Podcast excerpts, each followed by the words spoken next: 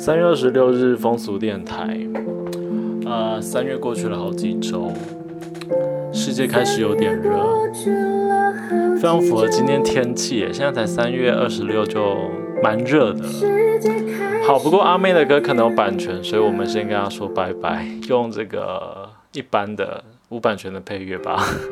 好，我们来聊一下今天的新闻哦。第一则要讲的是钮承泽的新闻，在二零一八年的十一月某一天。他执导的电影《跑马》本来要召开工作会议，那他就用一些借口取消会议，然后改邀友人到他家聚会。等到凌晨剧组都离开之后，他借故让被害人留下来。那因为钮承泽跟被害人是上司跟下属之间的关系，下属可能因为想要保护饭碗，所以没有太多的抵抗能力。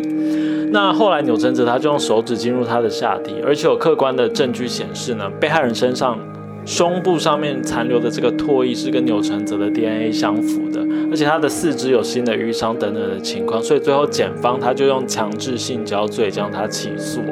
那前天呢，台北地院就开庭来辩论了。虽然双方是已经以七位数字来和解，但是呢，检方认为钮承泽的道歉不是真心的，而且事后有将一些责任推给被害人来承担。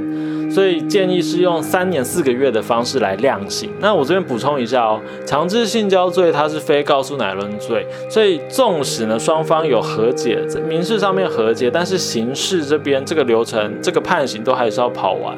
那这个罪的最低刑期是三年，最高是十年嘛？那目前检方是呃求就是求处量刑是三年四个月这样子。那法院预计会在四月十四日的时候宣布结果。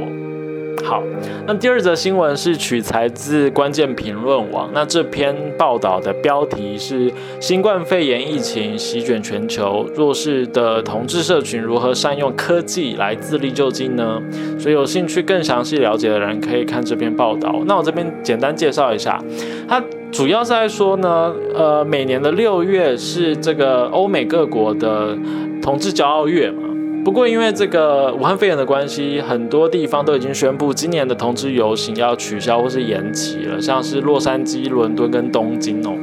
所以今年夏天在各地的原本有这种彩虹旗飘扬的这个现象啊，可能会比较没有那么精彩这样子。那另外娱乐表演也受到很多的限制嘛，比如说，呃，酒吧啦、俱乐部要关门啦，或者是呃暂时停止营业这样子。所以原本靠演出费跟小费为生的变装皇后也会受到影响，因为她没有演出就没有收入的状态嘛。那不过有一些变装皇后，她运用科技来相互支持，就是这个社群也是有用另外一种方式来互相的支援啦。然后也跟这个观众有，比如说直播化妆的方式啦，和粉丝交流等等的方式来寻求抖内这样子。那第三个是跨性别的状态，就是有一些跨性别需要用到荷尔蒙，不过因为现在因为有一些地方可能有封城，那个物资的流动更困难，或者是医疗资源的分配。所以让这个跨性别的除了生活遇到困难之外，在这个荷尔蒙的取得上面也也更困难嘛。所以有一些欧美的影星就抛砖引玉，为这些跨性别者来募款，那希望能够对跨性别社群能够尽一份力，这样子。好的，那以上就是今天这两则性新闻，我们明天见喽。